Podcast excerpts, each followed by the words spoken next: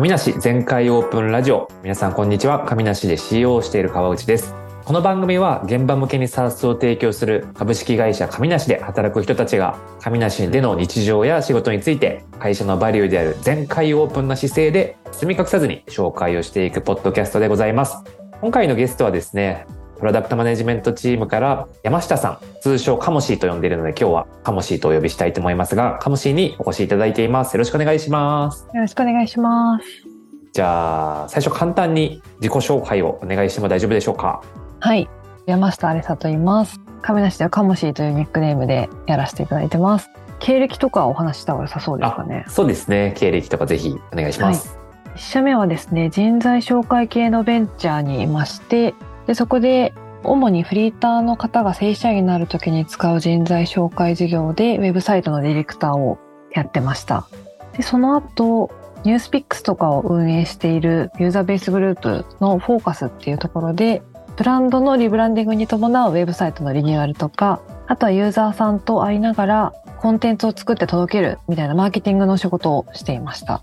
で、上梨は2022年の7月に入社していて、半年ちょい経ったっていう感じですかね。早いですね。いつの間にかもう半年過ぎている。そうですね。で、カモシーは上梨に入って初めてプロダクトマネジメントっていう役割にジョブチェンジしてる感じなんですよね。そうですね。職種としては。うんうんうん、でも、これまででもさっき話があったように、ウェブディレクターであるとかマーケティングの領域で割とこうユーザーさんに近い距離で仕事をしていたりプロダクトマネジメントでの要件的に近いような仕事もやってから今に至るっていう感じですよね。そうですね特に1社目だとウェブサイトのディレクションしてたんですけど、まあ、新規でウェブサイト立ち上げたりだとかあとはウェブサイトを通じて求職者を集客するみたいなところがミッションにあったのでそれをこう実現するためのウェブサイトの改善みたいなことは日常的にやってたのででその時にスクラム回しながら開発したりみたいなことをやっていた感じですね。じゃあもうニアリーイコールプロダクトマネジメントっていう感じだと思うんですけどちなみにプロダクトマネジメント本格的にチャレンジしたいなって思われた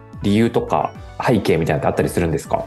遡ると大学時代に NPO で経験したユーザー目線で考えるっていうことを大事にしたいっていうのを突き詰めた結果になるんですけどきっかけから話すと、まあ、大学の時に NPO で学習地帯を抱えた中学生なのにまだ2桁かける2桁の掛け算ができないみたいな、小学校の分野がまだ終わってないみたいな子たちに対して自分が先生として授業を、ボランティアをしてたことがあるんですけど、で、その時に自分が子供たちを受け持って授業をするんですけど、本当に3日で3時間ぐらいしか寝なかったけど全然眠くないし。3日で3時間 ?1 日1時間じゃないですか。なんか多分アドレナリンが出てたみたいで。全く眠くなくて、彼女たちの行動を変えられるような授業を設計したいっていうので、自分なりにはすごく考えて、工夫して授業をしたつもりだったんですけど、その授業の期間が半分ぐらい過ぎたタイミングで、なんかあんまり彼女たちを初日から変えられてないなみたいなところに気づいてで結構自分が本当に彼女たちを変えたいっていうつもりで難しいカリキュラムとかをこう組んだりしてやってたんですけど本当に彼女たち目線に立つのであればその授業じゃなかったなみたいなところに途中で気づいて彼女たちは例えばお母さんがフィリピン人で家に帰ってこう勉強教えてもらえるような環境でもないしお母さんがスナックで働いてるって言ってたので夜とかもそのスナックに遊びに行ったりとかするような状況だったりすごくスポーツは上手いんだけどなんか英語以外は全然ついていけてないみたいな子たちで勉強があんまりこう面白くないしつまらんみたいな風に思っちゃってる状態の子だったのでその子たちを変えるにはなんかもうちょっと違う授業の仕方があったなっていうところを痛感したことがあってでそこから相手を変えたいと思うのであれば徹底的に相手目線に立って自分の在り方を変えるしかないんだなみたいなところを痛感したことがきっかけでま、社会人ずっとユーザー目線で考えるぞっていうところは軸にあったんですけど、で、今まで1社目とかだと結構データが毎月何百万っていうコードログが溜まってたので、それをこう分析しながら施策つなげたりだとか、あとは直近とかだと、ユーザーさんと飲みに行けるような距離がすごく近いところだったので、飲みに行きながら実際どんなお仕事してるのかとか価値観とかを聞きながらコンテンツを作るみたいなことをやってたんですけどそれをもっと体現したいって思った時にユーザーの潜在的な課題を自分が探っていきたいしそれを業務の課題で解決するとすごくインパクトが大きいんじゃないかと思ったので B2B だったりプロダクトを通じてそれを体現したいなっていうところでプロダクトマネジメントの方に寄ってきたっていう感じですね。学生時代の原体験が今につながってるんですね。そうですね。3日で3時間しか寝ないけどアドレナリンが出て大丈夫だったみたいなエピソードからもめちゃめちゃ目の前の物事に向き合う熱量がカモシーは神なしでもすごいなというふうに思っていて、うんまあ、そのあたりの仕事の話はね今日の後半でも伺っていきたいなと思っているんですがそんなところ素晴らしいなと日々思っております。ありがとうございます。でちょっとですね真面目寄りの話をしたんですけど緩めの話でカモシーのプライベートみたいなところもですねそういえば聞いたことないなって思って聞いてみたいんですけど休日ってどんなことして過ごしてるんですか？休日はですね、銭湯かサウナに行ったり、あとは調べ物をしてることが多いですね。何らかの。最近何調べたんですか？超最近だと、世の中のベンチャーの開発体制どうなってるのかとか、それを勉強するためにチームトポロジーの本を読んだりとか、であとなんかそういう仕事じゃない話でも、超直近じゃないですけど、コロナになってから植物にハマってたので、なんかどの植物が可愛いかなとか、枯らしたこともあるので、植物を育てるには風通しと水やりと光が大事なんだみたいな、なるほどみたいな、この植物欲しいなとか言ってこうネットサーフィンしたりはいはいはいはい。かね。めっちゃ調べますって話を聞いて思い出したのが、引っ越しの時のエピソードがすごい面白いなと思って、引っ越し先を探していて、調べすぎてなかなか見つからんみたいなのがあったんでしたっけ？そうですね。引っ越しはね、ずっと探してるんですけど、理想の物件と場所みたいなのが明確にありすぎて 見つからんって感じですね。すごく難易度が高いエリアで探してるので、物件数が少なかったり、静かなところがいいんですけど、大通りが多いエリアで探してるんで、難易度が激高いっていう感じで、でもちょっと諦めて、静かめなエリアにチェンジしようかっていう話を今してますね。そういうところでも調査スキルが生きてるわけですね。そうですね。はい。ありがとうございます。で、これまでのキャリアっていうのを伺ってみたんですけれども、前職ユーザーベースさんでディレクターとかマーケターとかやられる中で、次、プロダクトマネジメント挑戦するぞって言って転職活動されてたと思うんですけど、その中でこう、上梨に入社した経緯とか、まあ多分いろんな会社さんからオファーもあったと思うんですけど、その中で入社を決めた理由とかって、当時思い出すとどんな感じだったんですか、一番やっぱりいいなと思うきっかけになったのは現場ドリブンっていうカルチャーを大事にしてるところはありますね。それが一番大きかったですか、やっぱり？そうですね。決め手になったわけではないんですけど、すごい亀梨面白そうだなって思うきっかけになったカルチャーですね。うんうんうん当時外から上梨見ててどういうところで現場ドリブン感を感じたんですか？まずカルチャーにそれを掲げているっていうところが珍しいし面白そうだなと思ったんですけど実際は面談を通じて会う人がみんなその具体的なユーザーのストーリーを話せるなっていうところを思ったりだとかあとは記事を見ててもエンジニアとかデザイナーもちゃんと現場に行って情報を取りに行ってるなみたいなところが面談も通じても分かったし記事とかを通じてもファクトとして分かったっていうところがあるので本当に体現してそうだなっていうところを感じましたね。でも割とカモシーだけではなくてプロダクトマネージャーはもちろんプロダクトデザイナーとかエンジニアの方もユーザーから直接一時情報を自分の目で見て耳で聞いてそれをプロダクトに反映したいって言って上梨選んでくれる方結構多いですよね。そうですね。実際今テストユーザーに新機能を使ってみてもらってるんですけど、ユーザーと会う機会があってでエンジニアの方にぜひ参加してほしいですって言ったらもう参加しますみたいな録画もお願いしますみたいな感じで すごい言ってくれるのでそういうカルチャーですごくいいなと思いますね。やっぱり僕もカモシーも同じだと思うんですけど、オフィスワーカー向けの業務プロダクトを提供していると、まあ、もちろんユーザーさんと飲んだりとか話したりっていうのはできると思うんですけど、実際使っている現場を見ることってあんまないですもんね。そうですね逆にないですよね。やっぱりそれって、あ、自分のプロダクトってこういうふうに役に立ってるんだとか、逆にこういうところ使いづらいんだみたいなのを目の当たりにすることができるっていうので、すごくモチベーションにもなるし、気づきとか、うんなんかアイディアの元にもなりますよね。そうですね。で、実際こう入社してみてどうなったのかみたいなところも聞いてみたいんですけど、今の仕事内容とか、カモシーの担っているミッションとか、そういうのってどんな感じなんですか、今。そうですね。今は紙なしに載せる新機能のところを課題の探索、解決策の探索、機能仮説の探索でデリバリーのところをやっていて、直近だとその今デリバリーのフェーズですね。実際これまでのウェブディレクターとかマーケターっていう職種と、まあ、やってること自体は多分近いところもあったと思うんですけどやってみてどうです、はい、これまでの延長線上だなみたいな感じなのかそれともちょっと変えないといけないところが結構あったのかでいうとどうですか？まあ、両方の側面はあると思うんですけど適用できるなっていう部分だとユーザーの、まあ、インサイトを探っていくっていうプロセスだったりあとはエンジニアデザイナーと一緒に形にしていくっていうところは同じというか活かせる部分だなと思うんですけど違う部分としてはまず一つは今回の機能がちょっと大きいからっていうのはあるかもしれないんですけどユーザーに価値を届けるまでに時間がかかるところがあるので、まあ、そこの検証自体の玉が大きいなっていうところを感じますね。フェーズもいくつかに分けて検証しながらリリースしていくみたいな感じですもんね。そうですね。まさにそうですね。2C とかだったら AB テストすればいいじゃんみたいなところがあったりするんですけど B2B で業務に関わっているからそんなに気軽にテストできるものでもない状況の中でただ不確実性を潰していくためにまさに今話してくださったように今回フェーズ1フェーズ2フェーズ3が主なフェーズでリリースしていってフェーズ2とフェーズ3のタイミングで数社だけユーザーを選定させていただいたりこうお声掛けさせていただいてベータ版テストユーザーとして実際業務に使ってもらうっていうところをやってるんですけど、まあ、そういう形でこう不確実性を潰しながら持っていくっていうところは違うところかなって思いますね。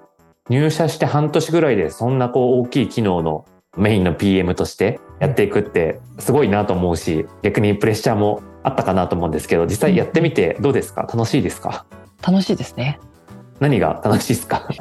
そうですね。仮説検証を繰り返しているプロセスが楽しいですかね。でそれはプロダクトを通じてユーザーの課題の検証をしていくっていうところもそうですし亀梨としても、まあ、フェーズとして開発体制をちょっとこうアップデートしたりだとか開発の人数も増えてきたりみたいなそういう組織として新しいところに挑戦していくっていう意味でもそこもすごく試行錯誤をしてきたなと思っているので、そのあたりのプロセスも楽しかったなと思います、ね、あいや濃密な8ヶ月ですね。そうですね。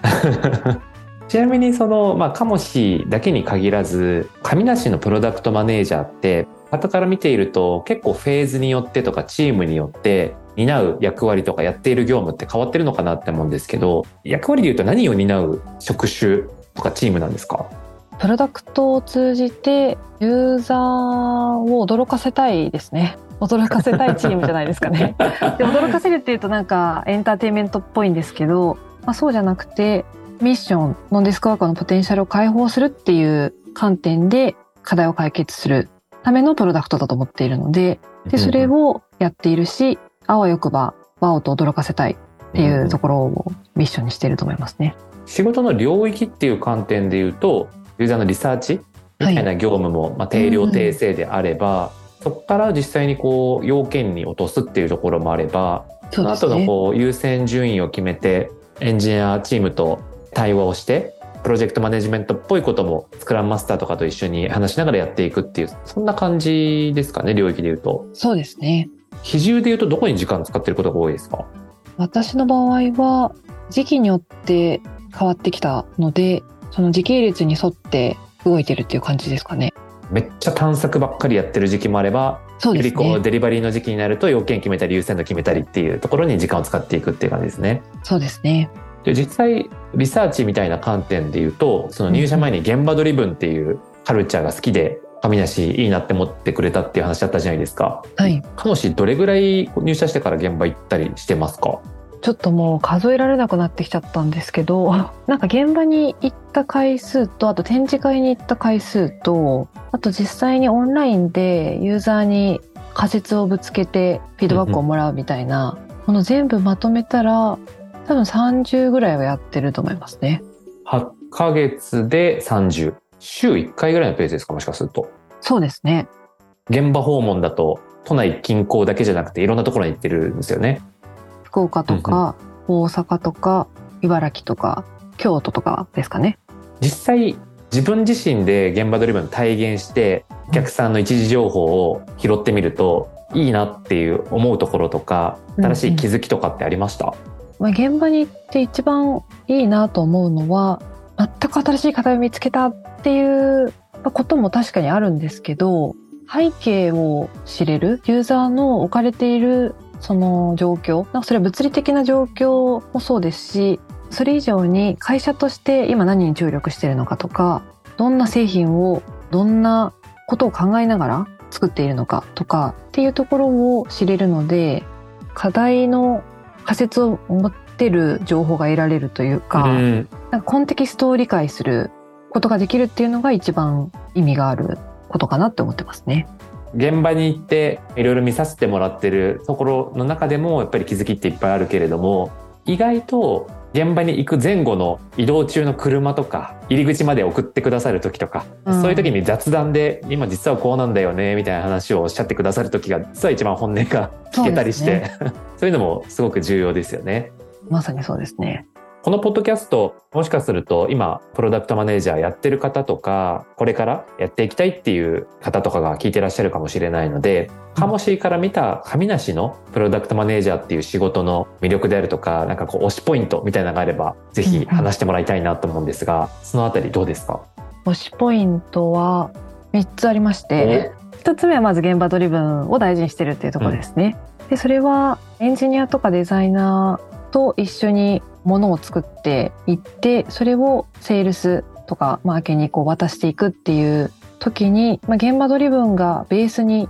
あるので一時情報をもとにディスカッションできるしユーザーのことを向けるカルチャーっていうのはすごくいいなと思いますね。で2つ目はそれに関連してすごくチームを横断して協力してくれるメンバーがすごく多いなっていうところは嬉しいなと思っていて今の私のフェーズだと結構 CS とかセールスとかあとマーケとかともやり取りをするようになってきてるんですけどすごく協力的にこう物を前に進めようこの機能を使ってユーザーの新しいユースケースだったり価値を届けていこうっていうところを同じ方向を向けてるなと思ってるのですごく一緒に物事を前に進めやすいなっていうふうに思いますね。で3つ目は私が転職する時に最終的にすごくいいなと思ったところでもあるんですけど課題の探索からできるフェーズであるっていうところですね。例えば逆にそうじゃないプロダクトとかそのフェーズだともうすでにレッドオーシャンで他にも似たプロダクトがあっていかに早くこう機能を載せることが経営的に重要な因子になるっていうものとか競合の星取り表をこう埋めていけばいいみたいな状況のプロダクトでもないですしフェーズとしても課題の探索余地があるっていう観点だと課題はもう明確でそれをいかに解いていけばいいかっていう段階でもないというかノンデスクワーカーの今の亀梨が取り組んでいる領域はまあ、取り残されつつある領域だと思っていて、まあ、デスクワーカーのところの IT 化はどんどん進んでいるんですけどノンデスクワーカーのところはあんまりまだ進んでないっていう中でどの課題から解いていけばいいのかみたいなところを考えられるっていうのはすごく面白いフェーズかつドメインなんじゃないかなって思ってます。そうですね星取り表の話はめっちゃわかるなって思って聞いてたんですけど、うん、実際お客さんと話す中でとか商談の結果を聞く中でももちろん競合製品っていうのは、まあ、あるにはあるんですけれどもでも基本的には紙か紙なしかっていう2択で僕たちがすごくベンチマークして参考にして作ってるプロダクトって正直あんまりないじゃないですか。そうですね。だからこう自分たちで正解を見つけていかないといけないし、うん、自分たちでプロトタイピングして使ってもらってそれをこう改善につなげていかないといけないし、その大変さはもちろんあるんだけれども、プロダクト作る側としての楽しさとか、クリエイティビティみたいなものはすごく感じられる職場かもしれないですね。うん、そうですね。不確率が高い競合の真似をすればいいってわけじゃないからこそかつ自分がやったことがない仕事のユーザーを対象にしているっていう不確実性の高さがワクワクポイントかなと思います。現場行くと自分すごい好きなんですけど割とこう新しい世界を見るのが好きなんですよ僕は。でいろんな現場に行けるじゃないですか。であ実はあの食品ってこういう風に作られてるんだとかこの物流拠点ってこんだけオペレーション磨かれてるんだとか、この印刷工場の機械すげえめっちゃ早いみたいなとか、しかもそれをどうプロダクトで改善していけるかっていうのを各業界ごとにいろんな視点で考えていける領域だったりするんで、なんかそういう新しい未知の世界知れるって楽しいですよね。そうですね。でちなみにお客様の名前は言えないと思うんですけど、これまで行って一番面白かった現場ってどういう業界とかどんな現場かとかあります？一現場じゃないんですけど食品製造業も行ったし機械製造業も行った時に結構違うんだなっていうところを感じたのが衝撃でしたかね。で食品製造業は、まあ、テレビでも見てたし非正規が多いっていうのも知ってたんですけど実際本当に LINE に人が並んでいらっしゃってたくさんの方が仕事されてるなっていうところをあこの程度感かってっていうその程度感を理解したっていうのがあってでその上で機械製造業行ったんですけどすごく機械化されてて機械がちゃんと動いてるかどうかを点検するのが人間の仕事。で直接人間がこう何か作業をしてるってことはあんまりないみたいなところがあったしでかつ月次改善大会みたいなのがこう掲示板みたいに貼られてて習字とかでもエラーの改善のチェックとか不良品が出てる時の改善とか回されててで食品工場だとあんまりそういうところは見ないなと思ったのでそこの違いみたいなところはすごくこれぐらい違うんだなっていうのが衝撃だったって感じですかね。確かに確かに。同じ製造業って言っても何を作ってるかによってまた違うし、例えば、まあ、食品製造業の中でも受託製造なのか自社製造かなのかによってもまた結構違うしそういう意味でこう、まあ、プロダクト開発もそうですしマーケティングとかビジネスサイドの GoTo マーケットもそうなんですけどどのターゲットに向けて作るかっていうのがそこの意識がすごく重要なプロダクトだなと思ってます。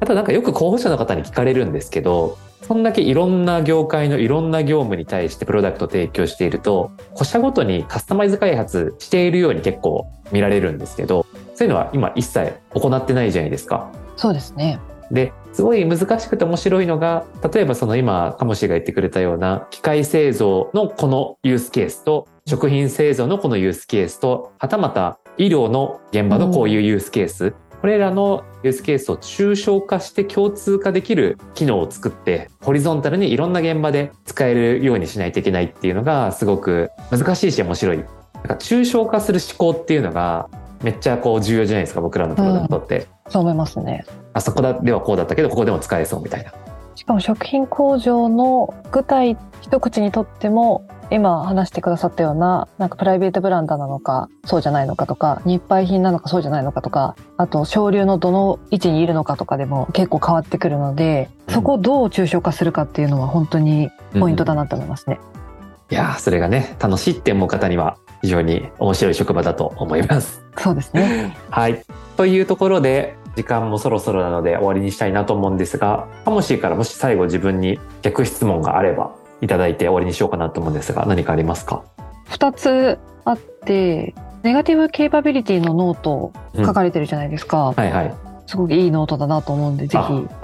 皆さんも読んでほしいんですけど、神梨らしさを大切にしながらも、ネガティブケーパビリティを意識したスケールをしていきたいみたいなところがあるかなと思うんですけど、うん、なんかそこについて具体的にユッケさんが考える大事にしたい神梨らしさがどんなところかとか、今後スケールした時もどんなところは残しておきたいとか、どんなところはより強化していきたいみたいなのがあるのかなっていうところを聞きたいです。うんうん、まあそもそもネガティブケーパビリティとはっていう説明をしだすとめっちゃ時間がなくなるので、詳しくはぜひノートをご覧いただきたいんですけど、一言で言うと、その曖昧さを許容して耐える力みたいな、そういうものなんですけど、神梨ってそういうスタートアップでカオス環境に強い方がもともとたくさん入社をしてくれていたっていうのがあってネガティブケーパビリティは強い組織だであると思ってるんですよね。うん、故にこう抽象度の高いお題とかですね、まあ、例えばプロダクトの戦略とか組織のカルチャーとかそういうものもこううまく作っていけたかなって思ってるんですけど一般論としてやはりこう組織が大きくなってくると白黒つけたくなる圧力ってどんどんどんどん働いてくるのかなって思ってて、宙ぶらりんな物事があった時に、たくさんのステークホルダーに説明しようとすると論理立てて説明しないといけないじゃないですか。そうなるとやっぱりどんどんすぐにロジックで整理をしないといけないっていう力学が働くのかなっていうふうに思っていますと。とはいえ世の中ってそんな簡単なことばっかりではないし重要で難易度の高い物事にチャレンジすればするほど曖昧さはもう致し方ないところも結構あるのかなって思ってて。でそれをさっきの力学に身を委ねたまま本当は曖昧なんだけれどもクリアにしようとか、論理立てて説明しようとすれば、結果なんかすごく失敗する可能性が高まってしまうとか、ないしは中途半端な状態にもかかわらず無理やり意思決定をするっていうことになってしまうのかなって思ったりしているので、難しい説明になっちゃったんですけど、